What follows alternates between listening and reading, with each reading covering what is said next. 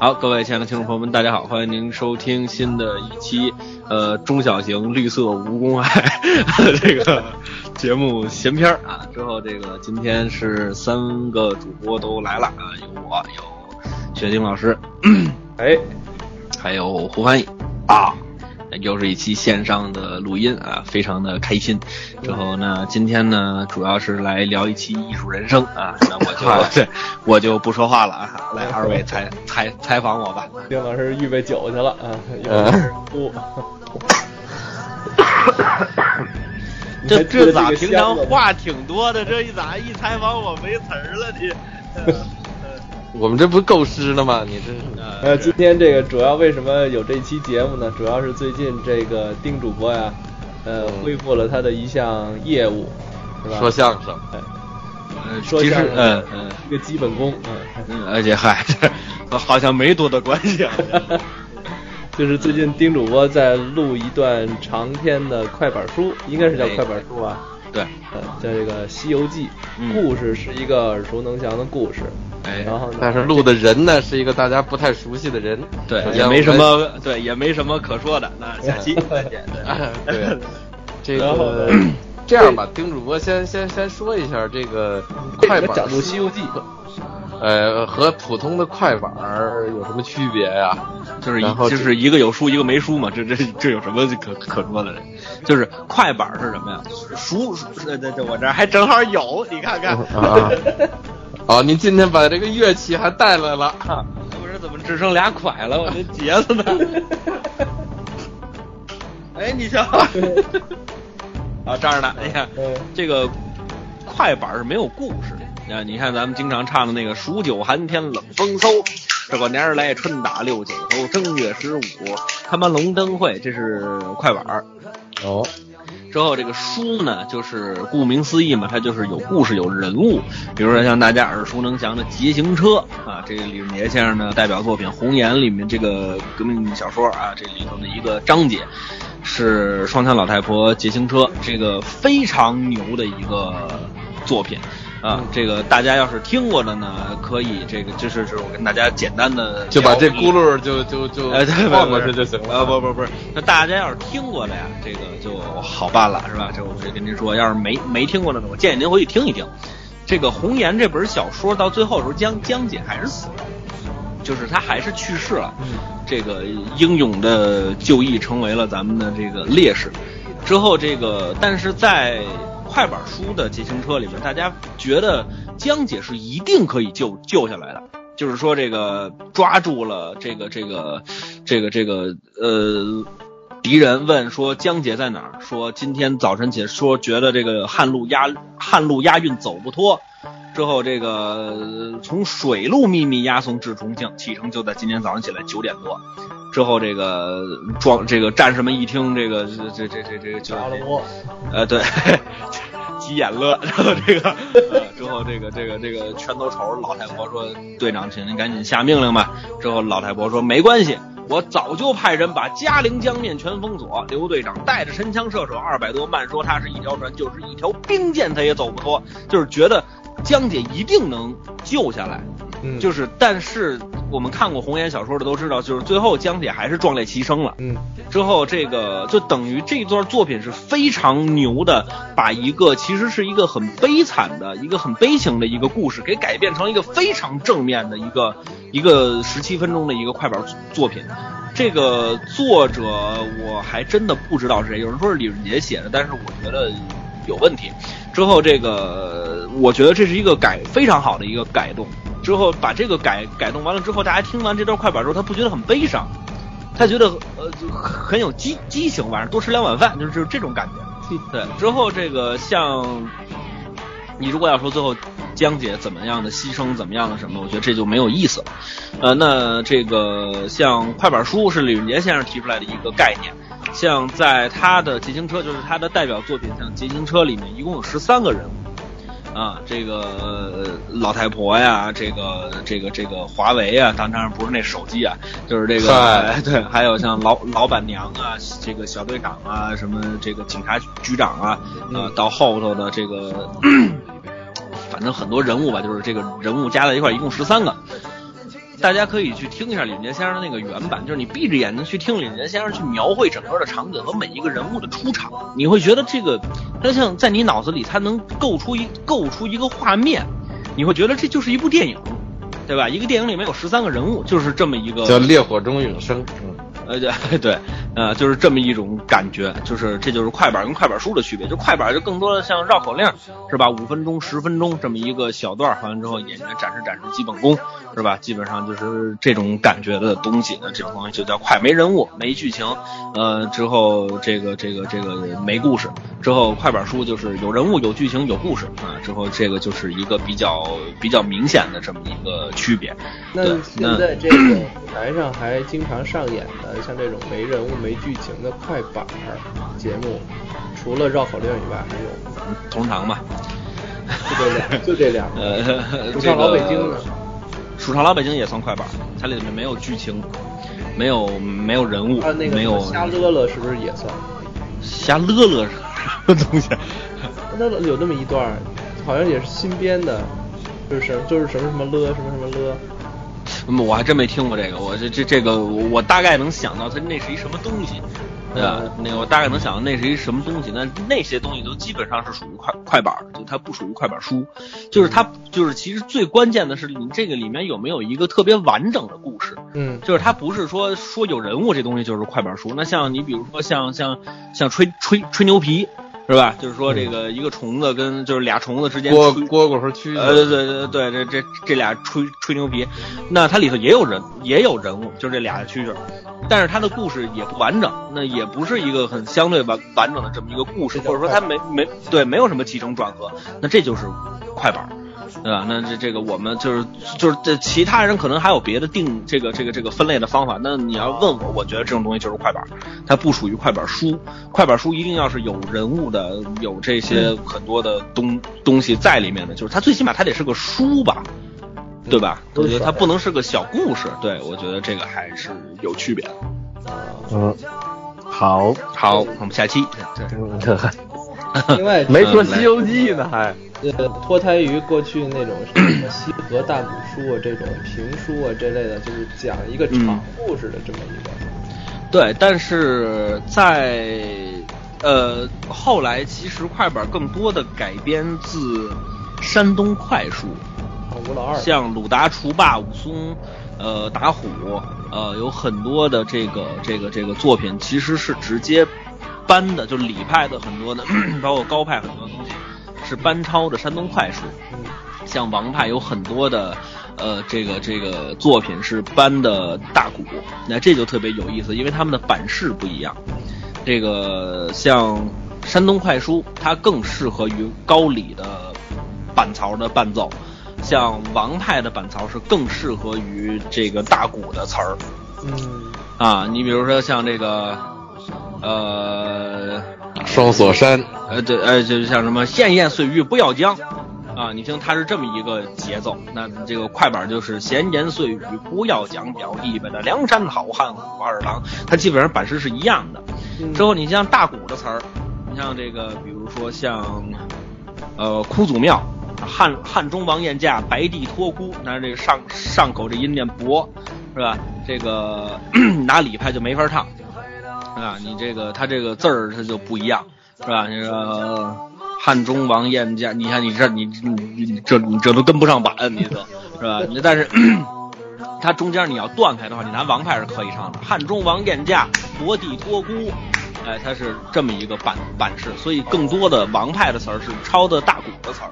之后这个高里有很多的词儿是直接抄的这个山东快书的，但是有很就是当然也有更多的很就是很多的东西是咱们这个这个这个呃我们自这个这个快板演员自己写的东西，当然也有很很多啊，这个不能一棍子抡死。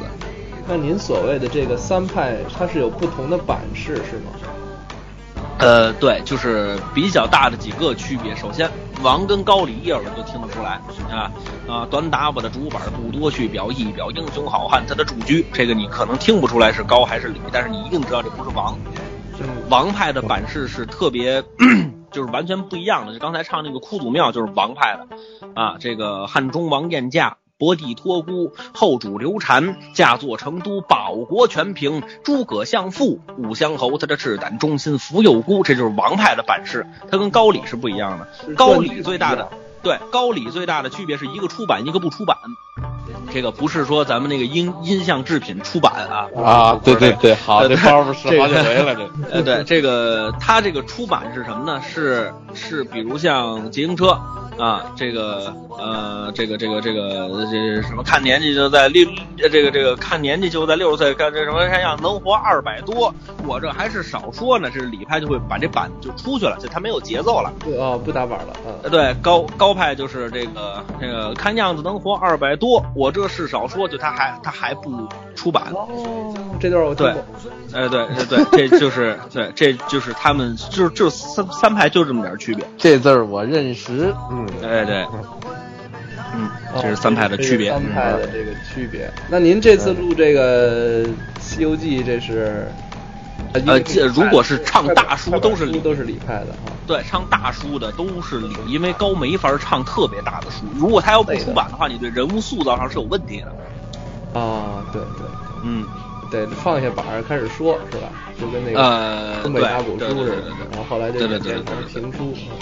对，我可能决定后四十回之后就把板放下，再改这个评虚，对对 对对我给你们念 这孙悟空是波的波躲的躲呀 对对对对对对对啊就是这么一个情况啊。那您为什么选择西游记这个节目呢？因为没别的词儿啊。这个很难理解吧因为这出版的这个词儿啊它不多呃，对，因为我最早接触《西游记》的长篇快板书就是长治先生那版啊，这个长治先生当然是很牛的这个快板表演的艺术家了，是吧？但是这个长治先生当时的这个录音水平确实是有问题。之后这个。啊，就是契机，就是我是吧？呃，对我契机就是我在网上找到了当年长治先生演出的脚本，这个就是原版的词儿。完了之后，我当时就萌生了一个想法，说我能不能自己去唱？完了之后就尝试了一下，说可以，那就就说就是想录，对，那就那就录了，嗯，就是这么个事儿。嗯，就是闲着没事干玩呗，对吧？就是那么个事儿。比打王者荣耀强。也不一定吧，你玩王者荣耀还升个段段位呢，这个你短期之内看不到什么效果。最可怕的是你把它放到线上，你也活不了。这个我还是比较认得清楚。也不尽然呢。哎，有多少老老年人？嗯嗯，这艺术人生就问了我俩问题：你们这这这，你们这生活水平？其实我就想说的话，有可能那个本来我问您为什么录这个《西游记》，我认为您的回答应该是《西游记》是一个我国四大名著之一的一个耳熟能详的故事。结果您告诉我就就会这个。行，那咱们再来一遍，咱们咱咱不不不不用了，不用了，不用了。嗯，那咱们直接就下期再见了。嗯，这是其实我可以跟大家这么说啊，这个首先啊，这个四大名著啊，嗯，适合编成快板书的只有两个，一个是《西游记》，一个是《水浒传》。嗯，哦，这个 三国编不成快板书，首先他人物太复杂，他人物多，之后他的这个这个这个情节复杂。那这哭祖庙怎么回事呢？不是你你短的可以，有时候变成长篇快板书。哦，对，就是这个对。那那你这快板还有战马超呢？等一小片段可以。对，小片段是可以的，因为他人物太多，而且有的人物可能出来就嘟悠，是吧？没没没没没打，对对对打。对，之后你要说两军阵前，呃，这个私斗拼杀这快板一点问题都没有。你这个三国很复杂，它有才子佳人儿，是吧？它有这个这个这个这个很很很多的这个东西。那呃，红楼那就更不合适了。这个快板最难处理的就是这俩人搞对象。是吧？之后这个这个这个，对吧？你你你要说单说捏托那段是可以，脱了裤子再上床，就这 这这这这这没问题。对，但是呢，这个车奇遇不也行？意思还小哎，对，但 对对对，但是这个你要真的说表达出很细腻的这种情感，快板是做不到的。嗯但是这个大鼓是像大鼓单弦，可能这个他们就比较擅擅长。你要真听大鼓的两军阵阵前，可能你听着也有点软，是吧？之后这个，但是你快快板就能盯得上劲。那为什么选择《西游记》呢？你《西游记》就是一个特别好，我我自己首先特别喜欢《西游记》的这个这个呃这本书，就是首先你看它有很细腻的感情，对吧？就它里面有很细腻的感情，师徒四个人之间那种很微妙的感情。有唐僧那种对于佛学很真挚的感情，是吧？甚至于说他在女儿国的时候还动了凡心，是吧？就是那种很细腻的感情，他有，但是他也有很有趣的一面，对吧？这个很有意思的一点就是单单的，呃，那快板能处理的是什么？第一是打架，第二是好玩儿。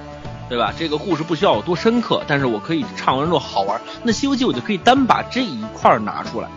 它细腻的感情我可以不去处理它，但是我单单把它的有趣拿出来，这个快板书就已经成立了。哦，对，就是，所以我的感觉是是是这样的。那谁就是打打闹闹的都没问题，都可以编成快板书啊，这些都是呃，我个人感觉是没有问题的。那这样快快板就觉得是呃，去处理《西游记》是非常有意思的，而且它。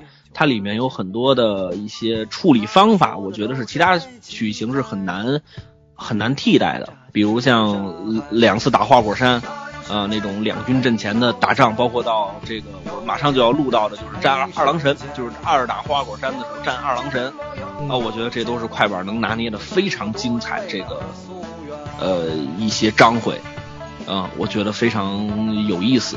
对，嗯，好，确实是好，嗯。表现起来比较容易，是吧？对，就西《西游记》的表现起来相对容易一些，但是像《水浒》的比较多的这种艺术形式，不像那唱唱可能那节奏就会慢下来，就不好不好表现。对我们这个快快板给数听，给给给给给数，对，嗯。您现在录到一个什么进度了？这个现在？呃，封齐天大圣了。哦，已经封齐天大已经上去了。呃，已经上已已经快下来了。对，已经已经快是大闹天宫了，就是已经准备是真的大闹天宫了，就是现在现在已经就是从那个蟠桃园出去了，嗯，对，就是从蟠桃园出去完了之后，就是找保姆论理，完了之后偷丹药，之后这个这个不是这个喝喝仙酒偷丹药，呃，吃了丹药之后，就是再下山之后打二郎神，打二郎神之后就压山底下之后就开始说说这个呃陈光蕊就是这个唐僧他爹，完了之后就开始说江流儿，就开始说。嗯，这些人的事儿完了之后，就其实没几回就准备就开始取取经了，已经。哦，书里不说那个梦斩小白龙吧？呃，可能会有，我还没有看到那么往后。对，就是因为我是呃看一回书，就是说哪回我看哪回，就是因为中间有需要有熟书的过程，所以我没有时间去整个把它看一遍。我要把它整个看一遍的话，不是不是不是不是不是不是，就直接的快板脚脚本。是在网上，对，是我在网上找到的，是当时很多老艺术家们他们的智慧结晶出来的这么一本书。估计可能不会有梦斩小白龙。嗯，也未可知啊，我我往后录，等我录到那儿，我告诉你。对吧？那嗯，挺好的。那您就准备录这一部《西游记》吗？呃，如果要是有别的词儿的话，我肯定还会录别的。哦，您没考虑自己创作吗？对，创作创作太量太大了。这个快板不是说我写个什么小故事，或者我写个小小评书，是吧？嗯、这个它不是那个工作量。这个你要都给它改成合辙押韵的，还都挺费劲的。对，而且甚至于说，我觉得当年的那个《西游记》的创作，我看到本子之后，反正我个人是挺震惊的。对，它怎么说呢？有自己纯写的东西。啊、嗯，有自己纯纯写，您说的就是不不是这个你看过原你看过原著吧？原著看过呀？啊，你原著写的就跟快板似的，对吧？嗨，这个啊，它里头有直接照搬的、修改字的，哦有这样的，啊，也有自己纯写出来的，哦就是完全创作的，这个还挺牛的，我自己觉得啊。嗯就是因为当年的这个，当然也有可能当年他他闲的没有王者荣耀，你知道吧？然嗨，后这个他有这个时间去这么创作。对，呃现在真的让一个人去这么创作一本书啊，你想想，咱不说别的吧，咱来篇短的，啊，你《儒林外史》，你给它编成快板，我觉得没没两年也下不来。那他是一个一个小故事嘛，呃，这个慢慢来嘛，对不对？是你还得录呢，录完你还得剪呢，是吧？啊，您录也剪呀、那肯定是得剪，那不剪怎么录啊？啊，那中中间它肯定。部分章节是可以的，哦，对，就是我还是说，就只要它里面有很细腻的感情、很深刻的东西，快板都不适合。哦，对你比如说弄天安门广场看升旗的，天安门广场看升旗是它主题深刻，它内容并不深刻。那内容深刻是什么意思？你比如说我，呃，我拿快板给你个，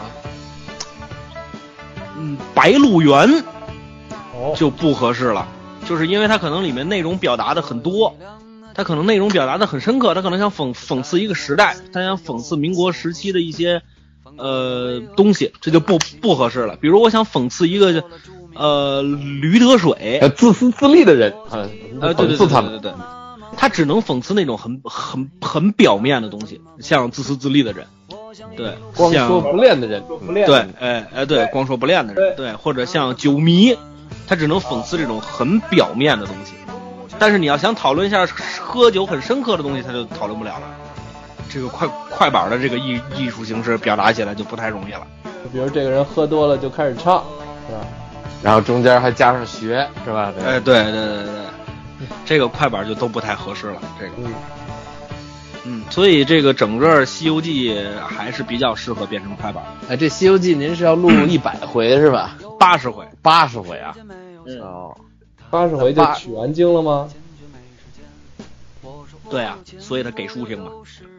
嗯，这可是您这都录了十回了，天宫还没闹完呢。闹天宫可是大坨子呀，后边那个就是原书本身也就几十个妖怪嘛，他对，一回唱一个妖怪也也也也 确实就唱完他有时候碰上一个妖怪，但会有好几难。啊，对对是，对，其实最这个嗯八十一难的这个快板最精彩的，我之前跟人说过，这快板最精彩的是流水账，嗯，就是一怎么着，二怎么着，三怎么着了，他的四怎么着，他最适合唱这个。之后这个，所以我觉得这个《西游记》最精彩的有这么几个，就是其中有一个就是最后观音菩萨数那八十一难，哦嗯，就是数唐僧的八十一难，你这八十一难都是哪儿的难？啊，这是非常精彩的，这个大家可能不太清楚啊。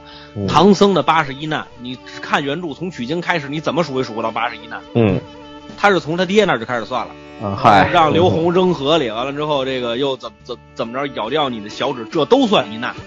到最后是九九八十一难，那其实最后是八十难，最后掐指凑一难嗯还不够，那怎么办？让那老龟给他们弄水里去了。对，这是这这这这这个什么？对，嗯，哦，从他爹那开始，我以为是从我知道不是都是遇上妖怪这种的。对，哦就是就是半路上什么扫塔发回烧，这这这这这这这都算一难。对，对他你要不然这个出门可能嗯那个碰上那六个六个人什么的，六个强盗啊，那都都啊，对，那那那个都算了啊。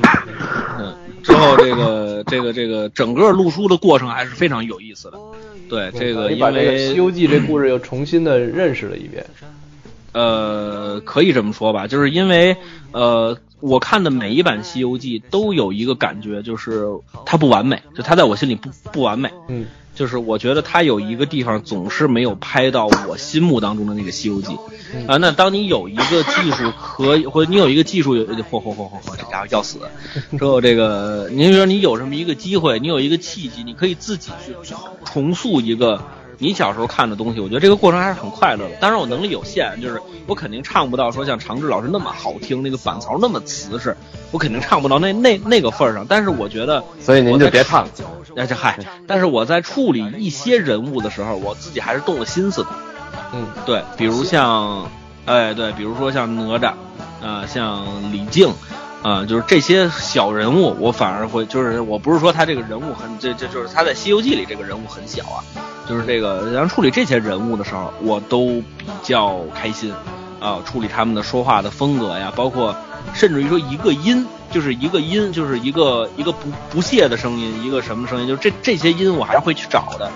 就是我会去在录书的时候去慢慢的去体会这种声音到底是在应该怎么出现，完了怎么让大家听着会觉得好玩一点、有意思一点，包括孙悟空的声音啊，这个最开始李阳老师那一版的，对吧？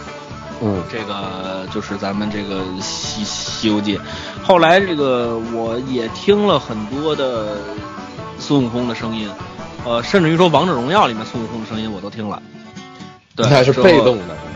呃，对，是被动的。对，之后这个，呃，其实我还真没怎么用过孙悟空，但是我开始录《西游记》之后，我还用了几回孙悟空，我还听了听他的那个发音，就是感觉孙悟空的声音永远是那种啊，怎么样啊？啊，就是总是感觉是那样的。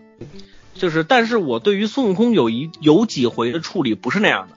孙悟空在花果山称王的时候，我尽量的把他的声音是往粗了处处理的，就是因为这就像一个领导面对着整个的他的他的手下人、他的员工的时候，嗯，他说话一定不是很毛躁的，这是我我觉得的。关于孙悟空话剧团买脸盆的问题，对，就是我觉得他，马可丽也来了，嗯，之后我觉得他肯定不是很毛躁的声音，所以我是比较加加加粗了一点。对，嗯，之后我会在这这些方面上动一点点什么时候小心思？斜体呢？嗯 加粗了一点。嗯，对，基本是这样的。就多了是吧？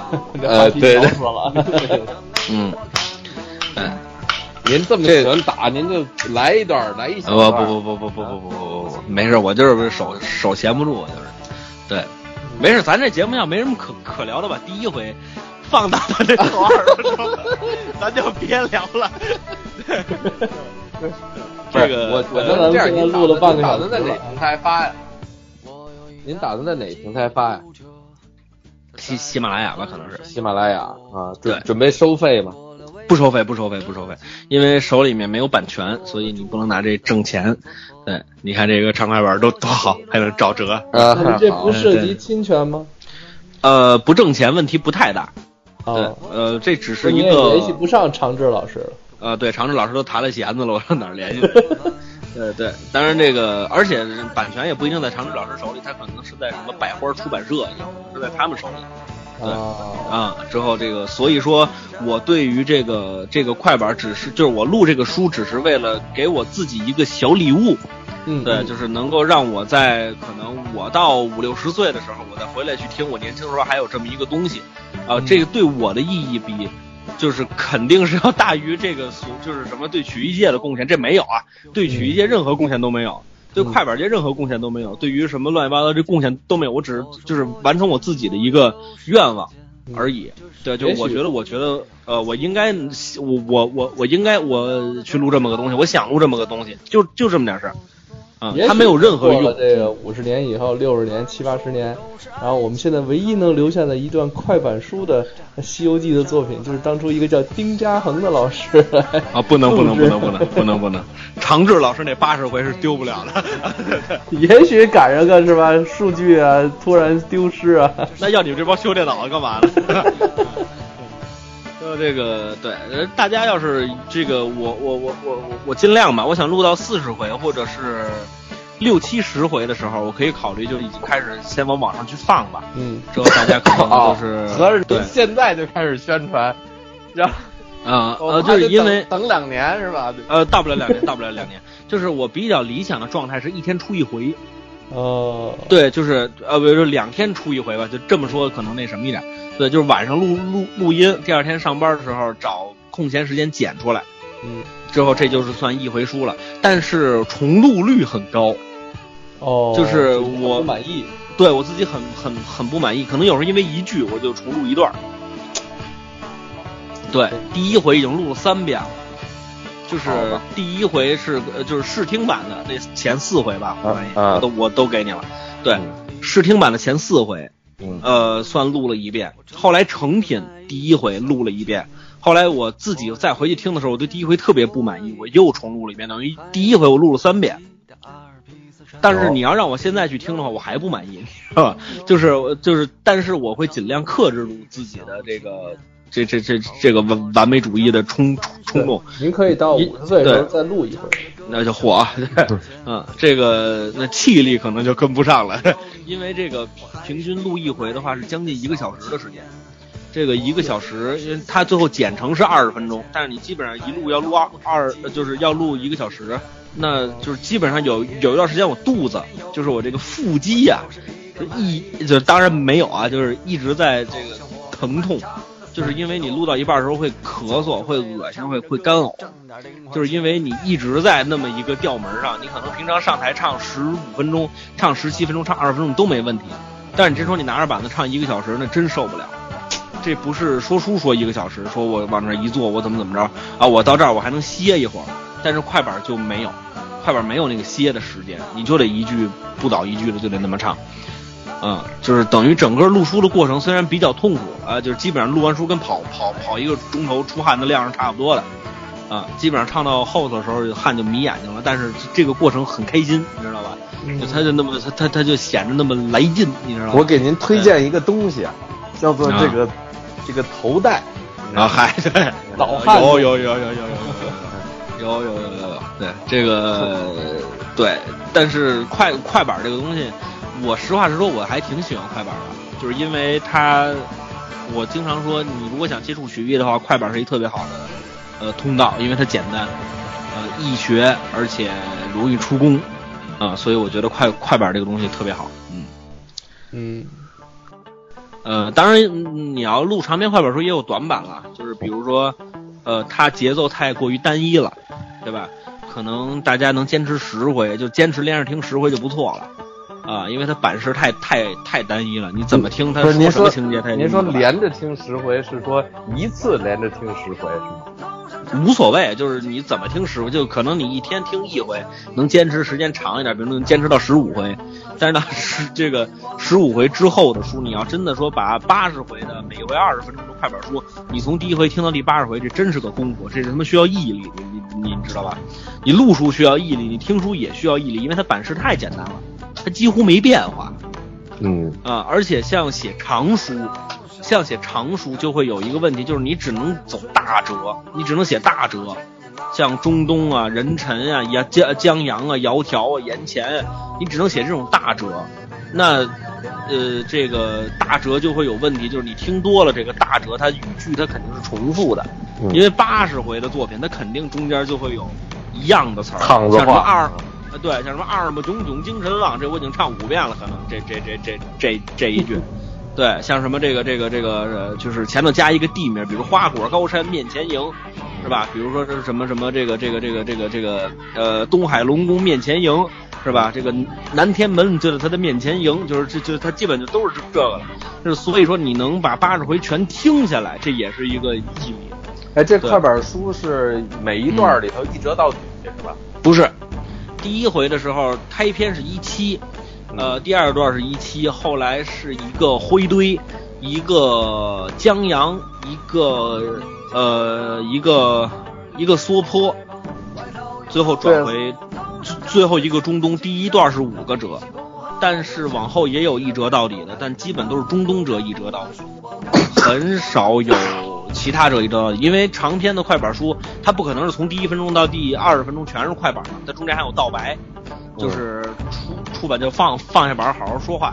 那这个过程当中，就是再拿起板来唱，这个就会有换折的情况。那基本上唱小段的时候，会有一些像怀来、像小折、像就是小折，这个呃像是小人词儿跟小银钱儿，就是会有这种小折，会有姑苏，但是这种折很少有大段的唱。大段唱的基本还都是中东、人臣、言前、江洋、窈窕，对这种能写成书的这种大折，所以听起来也比较枯燥，录起来其实也比较枯燥，啊，但是就觉觉得有意思，就应该那么干。对，不是这枯燥，然后您觉得有意思的点是在于您能完成这件事儿本身，然后对于我们这听众来说的话，呃，就是说接受您的鼓励，然后把您这听下去，是是是一个这个呃，是这样的，就是我觉得大家能不能从我唱的《西游记》里面得到快乐这件事情，是对我来说不重要。你明白什么意思吧？就是说啊，大家可以听，可以不听，因为快板这个东西，它首先它确实不太适合写成长书。嗯你写成长书，它就是会有问题啊。那既然我现在决定去录这个东西了，嗯那就肯定是说我想把这件东西给弄好。呃，就是扯个别的，比如说像，呃，像练武术吧，就是我比较了解的，像练太极拳，你能从里面悟到什么东西，那是你的福气，对吧？那是嗯你的悟性。那不是太极拳带给你的，你可能出去你拉磨，你也能悟出这么多道理。对吧？你要谈哲学就没意思了，是吧？那你说我能从我唱，就是您就是您您能从我唱这段《西游记》，你获得了快乐，找到了人生的意义，那是您的福气，对吧？当然，那个呃，您您要也是觉得说浪催的，我觉得。呃，对对对对。那你要是觉得说你听完我这《西游记》，你觉得我不骂你两句，我就觉得我心情不舒畅，而你骂骂骂骂完我了，你很痛快，那这也是你的福气，是吧？你找到了一个宣宣宣泄的出口，但这都不是我主动给你的，这是你自己获得的东西，所以我只能说那那是你的福气，我没别的什么其他的词儿来形容这这种情况。那我能做到的就是说，我干了一件事儿，我争取，我尽力。我我用我最大的力量把它做好，那嗯剩下的你能得到什么？那那就是你自己的事儿，对，那那一段就不归我管了。对，嗯，你在在这个在手机前的主播们都是相声演员或准准相声演员，或者是吧？这个高校的教师，对，就是比如说像胡翻译，嗯你觉得你上一堂课，你准备了一些知识点，我准备了四个知识点，我今天准备让同学们学会这四个知识点。那你学会了这四个知识点之后，那只是你的工作，是吧？嗯那你能不能说我给你个价值观，我给你个人生观，我也许会输出这种东西，那能不能听得懂那是你的事儿，嗯对吧？那最重要的还是那四个知知识点，但是我这里头一个知识点都没有。嗯，可能有的就是我那也没有啊。啊，对，就可能有的就是《西游记》里面的一些细节，对，嗯就是你能再再清楚清楚，对，比如说孙悟空为什么要学七十二变呀？对，就是类似于这种细节，就是你可能再梳理一下会比较那个什么一点。哎，我好奇一事儿啊，就是您说您您对比没对比这个快板书和这个原著本身，它二度创作的里头，它有没有这个老艺人们往里头自己揉私货呀，或者是这个新编东西的这种情况？呃，就您现在录到的这个状况吧，有，比如说孙悟空回山之后，呃，原著里面写了是孙悟空回到山之后，这个花呃水帘洞被另外一个妖精给占了，嗯，是吧？那妖精叫什么来着？你们还想起来吗？什么年头的事儿？呃，对，之后这个我这这这个我我有点忘忘了，书柜离离离我说近不近，说远不远，就待会儿再说了。之后这个名儿好像是，呃，对，反正所有妖精它是头儿的那么那么一感觉，呃，对，那咱们给它起个名字叫大妖精。之后它 这个对他打被这大得了。呃，对对对，对他被这大妖精给占了，孙悟空就把他给打了嘛。嗯打打完之后重新站起花果山，那这一段快板就没有了。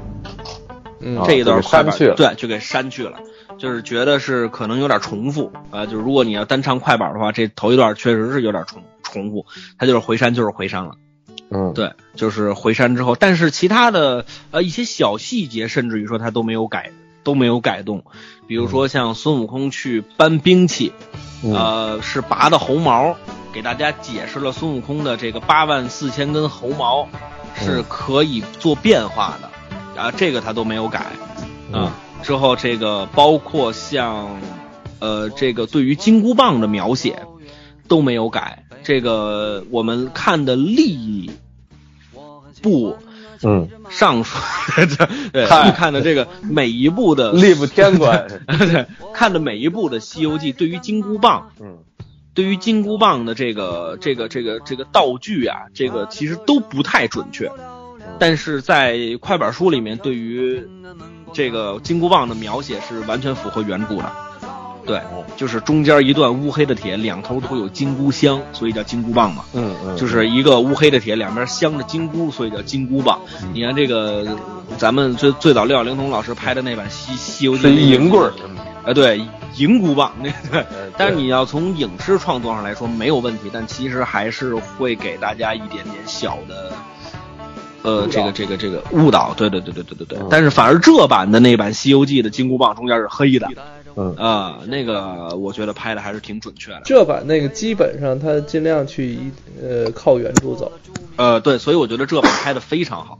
我我觉得这版是在我心中最接近完美的那种感。是吴越演的那个是？不是不是，那是张纪中版的。哦，嗯，你要有兴趣可以看看那个这版的那个这版的片头曲跟片尾曲都还挺好听的，都是腾格尔老师唱的。腾啊吁那种感觉。一个武陵人，一个打鱼人那么有福气，这什么鬼？桃花源，你没听过这歌吗？腾格尔老师的没有。这个，哎对，之后这个，那既然是说到《西游记》了，咱们节目应该还剩一点时间吧？还有啊，对，嗯嗯，咱们就聊聊各自对于《西游记》的这个看法吧。看法。就是几位都是从哪儿从从从哪哪些渠道看过《西游记》？从哪种对？那就是电视剧呗。啊，最早最早应该是动画片电视剧《大闹天宫》是吧？对，《大闹天宫》啊，然后这个拼图，呃，小人书，呃啊，你看老版的《西游记》对于金箍棒也是画的也是不对的，它中间是红的。啊，对，是啊，中间是红的，这对吧？打奶奶直尿炕。嗯嗯，你小时候这个健康的儿歌大家都会唱 是吧？对，嗯嗯，我怎么没听过这儿歌呀？金箍棒两头亮，打奶奶直尿炕，你这怎么没没没没听过？七零后跟九零后的儿歌能一样吗？我还真的有有肯定有一样的，有是有一样的，嗯，有。那您接着说，现在小孩还说呢，嗯。然后就是书也翻过，也瞧过，但是这东西的年头太久远了。我觉得可能看《西游记》的这个能踏踏踏踏实实看这个比较长的这个小说的时候，尤其是这种这个古古代的小说的时候，基本都在小学、小学中高年级。嗯，年年年头离得稍微有点久远，像二小二十年没动过这书了，就没什么印象了。说实话，嗯，就就是知道知道自己看过就完了。嗯，基基本就就停留在这儿了。然后其实影视剧很多人说那个小时候多少遍多少遍的看，我也并没有多少遍多少遍的看，我就是我那个多少一下嗯一下午在外头踢球，我没我不怎么看看电视。那个多多少遍多少遍的看，那那会儿都是被动看的，是被动看的。但是问题就是说我没有那么多时间在家里瞧瞧《西游记》啊。嗯，呃，基本上都不不是，这是也还算熟，那二十五集怎么着也知道了，对吧？嗯。但是你说对这个里头的细节呀，包括什么的，都其实老版的《西游记》没拍出什么细节来，它可能是钱的问题啊，可能是什么的问题，它没什么细节。他基本就是把那个大梁子给你跑下来了啊！是啊，我就说就是他他对这里头的人物的这个熟悉，我也没觉得有多熟悉。嗯嗯，真的是对对《西游记》就是觉得是神话故事啊，神话故事啊就完了啊，理解也就就仅此而已了。嗯，这个之后那个。那就第二版的那个央视版的《西游记》，我觉得就进步很多了，包括那个音乐，嗯，是吧？噔噔噔噔噔噔噔，就就那个，我觉得比第一版要好。拍的那个是吧？啊，就刚翻过了几座山，嘿，又听出了几个妖。啊，我是别忘了，怎么他就这么多？说破的。全老师一棒。哎，对对对对对对对对对，嗯。我觉得那版拍的特别好，我特别喜欢那个、那个、那那个主题曲。嗯，那您说决定了？我就觉得就是，看怎么说呢？《西游记》以前也是看电视剧，就八六版那个，嗯，也是说不上看不看，反正就是暑期的那么一个背景音呗。嗯，老播，闲着没事就看。然后后来，呃，尝试过看原著，但是还是没看下去。嗯。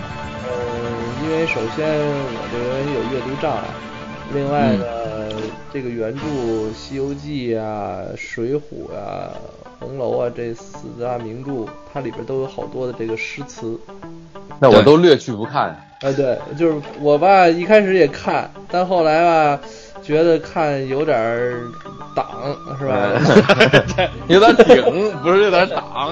但是不看吧，我又纠结，要是有人说点什么。要是有人给你挡，你就看了。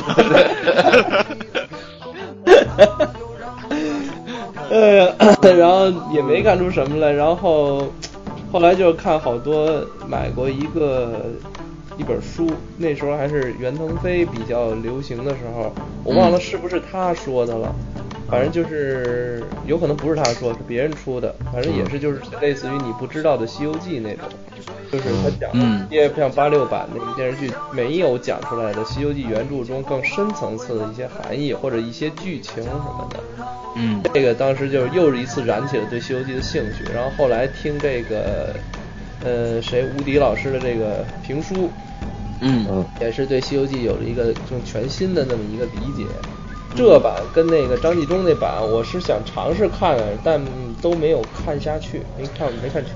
说实话，张纪中老师那一版的人设是非常好的。是吧？啊，对他的人物设计，就是不是那个应该不叫人设，就他人物造型，对人造，对，嗨。对 对，那个是非常好的，对。那个基本是贴近原著的，比如像猪八戒是野猪，不是家猪，就类似于这种，对那个是非常好的。八六版哎那个就是你们看这一点，嗯，就是这个人你们人物设计太，就是可能太不想那么妖魔化，还是让大家能接受。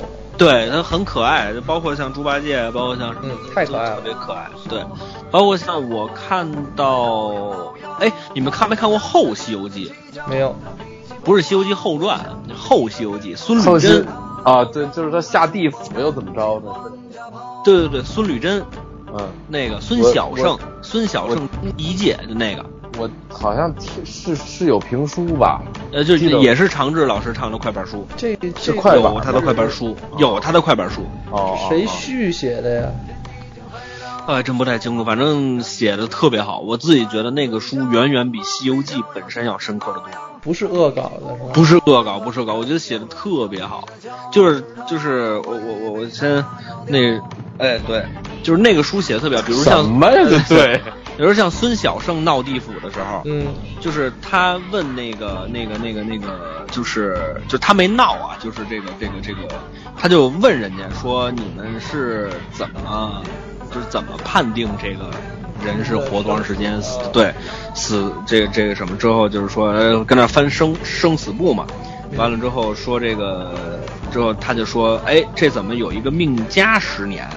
嗯之后说因为他办了好事儿了，说哎这怎么减了十年？因为他办了坏事儿了。这个说孙小生问说那怎么算好事儿坏事儿啊？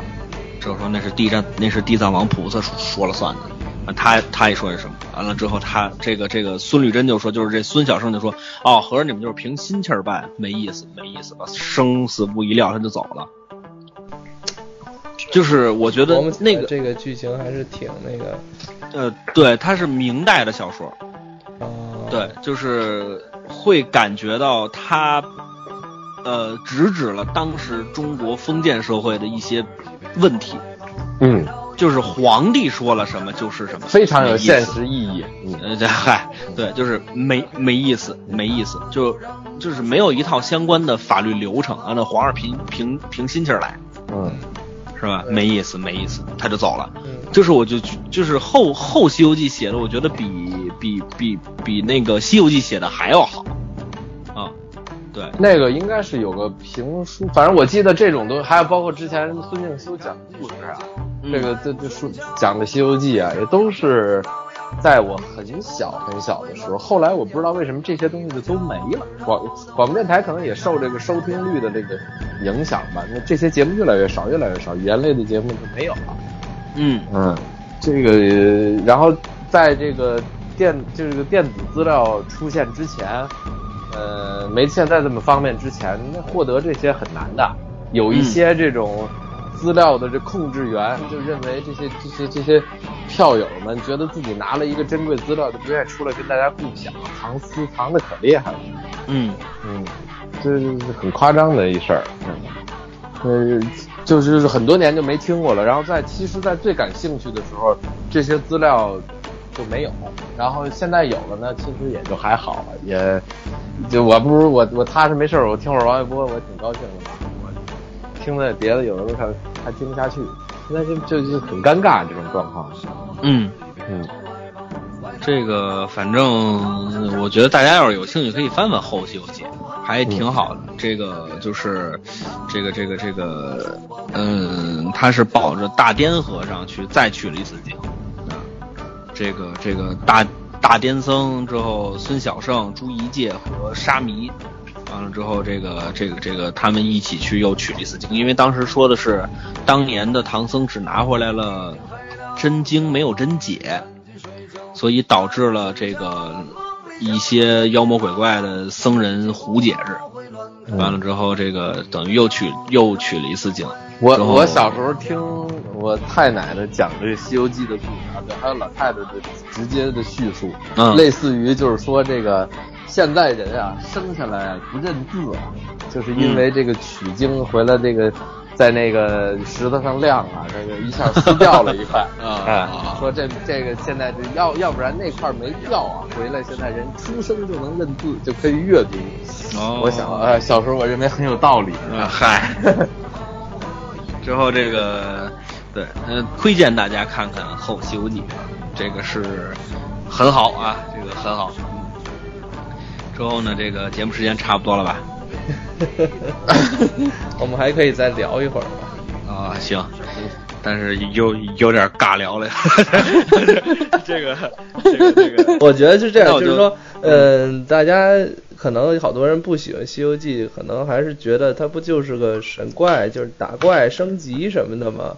嗯，呃，其实可以有时间或者有兴趣的话，可以读一读原著，或者是找一些其他的解读《西游记》的。书或者文章去看一看，去了解一下真正为什么说这样一部看似上就是一个简单的打怪的这么一个小说，能成为四大名著。呃，推荐推荐大家一个音频吧，在喜马拉雅上是一个付费的节目，叫《纪连海说西游》，好像是那么个名字。反正你搜纪连海，他现在首先推送的就是那个。之后这个纪连海老师说的《西游记》，但是挺贵的啊，八十还是六十块钱，八十回吧，八十讲还是几十讲？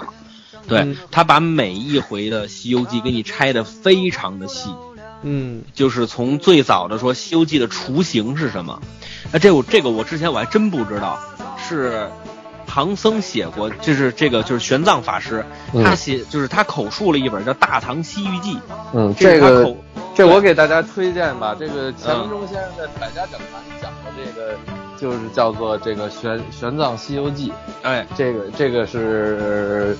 真真实的按照这个玄奘法师的这个这个技术，来来进行这个复复述，而且人家这个钱文忠先生也会那个鸡了狗的话，你知道吧？对吧？对，满满满带说带讲的，然后对，对，完他给你念，哎，之后哎之后呢，这个就是他给你拆的非常的细，比如说像呃，我之前还真不知道，比如说像呃在。就是《大唐西域记》那本书，只是唐僧的一个什么旅游指南，就类似于那种东西。嗯，他介绍的更多的是风俗啊、习惯呀、西域三十六国什么之类的。哎，对对对，他介介绍是那种东西，就相当于一种旅游啊，就那么一种书。等到玄奘法师圆寂之后，他另外两个徒弟出版了一本书，好像就叫什么《玄奘法师西游记》，类似于那个具体名字我记不清楚了。嗯，就那那么一本书，就有点有鼻子有眼了。就有点什么，这个当年我们的师傅见过如来佛什么的，就就就就有点这劲头了。跟小说走了是吧？对，完了之后，后代人已经开始有了像孙悟空这个人物就已经有了。哦，对，就等于说吴承恩他只是把民间传说、戏剧、舞台上面的很多东西结合成了一本书，叫《西游记》，但是它的这个传播的量是最大的。嗯嗯，对。反正我我我这我是这么想，就是说我也不知道这四大名著啊是谁定的，反正这个我并不是特别完全认同，说这就这就是中国最牛逼的四本四本小说，我觉得也就那么就就那么一看吧。这个这个东西本身呢，是不是有一点儿过分的抬高了，或者什么？其实包括这些作者，也都生年不详，然后也不知道这人到底怎么回事，就就一个名儿，就嗯就这么就下来了。呃，对，就是那就得看大家对于四大名著的理解是什么了吧？就是我觉得中国人拍大事儿拍得好嗯，啊，你四大名著没小事儿是吧？嗯这个说家族也是个大家族，嗯红楼梦》也是个大家族，嗯之后三国就不用说了是吧？水水浒那还了得，都起义了是吧？嗯这个这个就是拍大事儿拍的都非常好，但是，呃，我比较赞同胡帆一点，就是我们应该去找一些在当时歌颂底层人民生活的书作为名著，就是因为这个在中国很少，嗯那种书很少，比如像《金瓶梅那那他也不算底层了，人家那地位可不低呀、》，也。那也就是个中产阶级嘛，他跟同时代小说里面的那些人比可，可可可可可可就算个底层了。嗯嗯嗯，对水浒算不算嗯之后？水浒后来不都发迹了？水水浒也是大事儿，水浒也是大事儿，就是起义嘛。其实你说，呃，结完生辰纲之后，就基本就已经没有什么小事儿了，就是已经开始就就就就是开兵见仗的事儿了。呃，对，就就蓄谋造反了，就已经也没什么小事儿。就是我觉得就是大事儿上还是你中国你戏曲舞台上能看到的，好像基本都是大事儿，是吧？那个电戏不不不算啊，就是那个 什么小放牛什么的那没有。成本儿，呃，对，这个成成成本大套的还基本都是大事儿。所以我就特别想知道，比如中国人民的在那个时代的底层人民到底是怎么生活的，对吧？我觉得我对于这种东西可能那个时候的作者也不愿意去记录。读书人不屑于写这个吧？对，嗯，也没谱吧。反正我们好不容易买了一个创创意，想说说底层人民，也没写好，就是深夜食堂嘛。嗨，对，这也没弄好，所以我觉得可能中国人天生写不了小事儿。我我就说那个这个谁，这个钱文忠先生讲这个这个，他是叫《玄奘西游记》还是叫《大唐西西游记》，我不记得了，反正就是百家讲坛的也一个一系列节目，现在在网上应该还有免费的视频资源。然后这个里头，他就其中提到，就说说玄奘法师自己记录了被多少次被这个呃打劫，然后被这个逮住以后，呃，弄到船上准备杀他，然后嗯天现异象，然后就、嗯自己就就突然间这个歹徒就被感动了，然后就不杀他了。嗯，当兵去了是吧？嗯 然后这个就是这个这个钱先生说了一个话，让我觉得特别有意思。嗯他就说，他说，呃，玄奘法师是大德高僧啊，这个嗯是不出家人不打诳语的，是不会撒谎的。那嗯他在他在这个里头是这样记述的，那我们就这样相信他就是这样，这就是神迹就发生了。嗯这个有的有的时候你就是他他在讲的这些东西，呃，带你进入的那个情境以后啊，你就会觉得，嗯，后来那个故事是是是是是可以这么写的。啊，这个你可以看，就是在这个这个什么呀？这个因为玄奘法师在就是口述《大唐西域记》这本书的时候，他岁数已经不小了。嗯这个我觉得他可能是记忆和就是他的记忆可能产生了一些偏差。嗯就是再推荐大家一本书，就是老信的同事张晨亮老师写的《海错图》，《海错图笔笔记》里头当时说过，有人跟聂黄说蛤蜊这个东西是是怎么出来的，他说蛤蜊这个东西是麻雀变的，之后是麻雀，这这这个聂黄就是这个《海错图》的作者，当时他不信，说麻雀怎么能变蛤蜊呢？你这不胡说八道吗？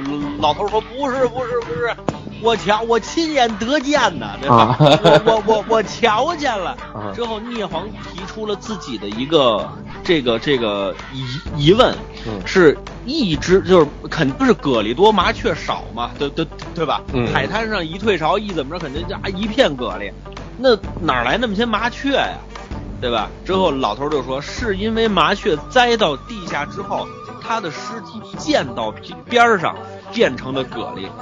那你就是他说在临海的这种情况，那确实会出现这这种情况，就是麻雀尸体散开，边上全是蛤蜊，它会出现这种情况。那老头的解释就是，麻雀的尸体崩溅到别别的地方完之后，它都幻化成了蛤蜊，你感觉上它也说得通，嗯对吧？但是实际情况是什么？就是迁徙的麻雀累了，它可能就摔到那个海滩上了，之后蛤蜊就把它吃了。嗯。就是等于他他在老年的时候，他记忆产生了偏差，因为聂黄记载跟他讲这个故事的人已经好像是八十多还是九十多了，你你想想，当时那个营养水平，活到八八八九十岁，他连自己姓什么他他能记得就不错了，嗯嗯，你知道吧？嗯就是他就是可可能我觉得，我觉我相信钱文忠先生说的玄奘法师是大德高僧，他不能骗人，这我相信。嗯。他可能就是当时的记忆产生偏差了，比如可能就是赶寸了、下雨了什么的，完之后嗯。他可能当时一紧张、精神一恍惚，可能看见佛佛祖来了，有可能我我我是这么理解嗯啊、对，就是我觉得可能也就是因为你除了这个，你还有什么解释吗？对吧？反正我能看到的角度就是这个，对对，这个老年人也就是有时候会对，就像对时间概念，有时候就是这样。有时候你嗯着急的时候，你就觉得时间过得特别慢，嗯是吧？不着急的时候，你就觉得那个时间过得特别快。对打游戏的时候时间过得永远特别快。对，您看我们这不知不觉的就已经一个小时就过去了嘛。对对对，还真是这回没有我硬山哥一个小时我们我们 费了半天劲呢，才凑够这一小时啊！你看，这就这就是我们这期话题就是选的比较仓促啊，对对对对促成了我们这次聊的就比较费劲。对对对对对，之后这个咱们就呃最后就说吧，《西西游记》是我国呃文学史上非常了不起的一个著作，嗯大家要是有兴趣可以看看原著啊，看看吴承恩先生对于这个他自己呃描写的这个这个这个这个什么这个《西游记》里面的很多的人物，包括很多发生的事事情啊，大家在阅读原著的时候是一个非常有意思的事儿。那大家呢也可以这个看看《西游记》啊，如果大家要是我先这么说吧，就是我会在。嗯，半年或者是一年左右的时候，我的《西游记》也会上线。那么大家如果想看，呃，就是想听的话，也可以多多的关注。我到时候会在节目里面说，如果节目还有的话，我会在节目里面，对我，我这是一个好的铺垫啊！哎，对我我会在这个节节目里面跟大家说这个收听的方式。之后我肯定唱的没有那些艺术家们那么好，呃，但是我只能做到的就是尽力啊。之后大家要是有兴趣，可以收听一下。哎，对，那节目差不多就是这样了。哎啊，之后希望大家多多的看看中国的古典文学，还是非常有意思的。是啊，那今天节目差不多就说一下收听方式。收听方式有这么几种：蜻蜓 FM、荔枝 FM 还有 iOS 用户的播客。您在搜索功能里面搜索“闲篇”就可以直接收听节目了。如果您要想跟我们互动交流的话，您可以在微信的公众号里面搜索“朋友的闲篇”，您就可以收到胡翻译不定期的推送。那节目差不多就到这儿了，感谢胡翻译，感谢学丁老师，我们下期再见。再见。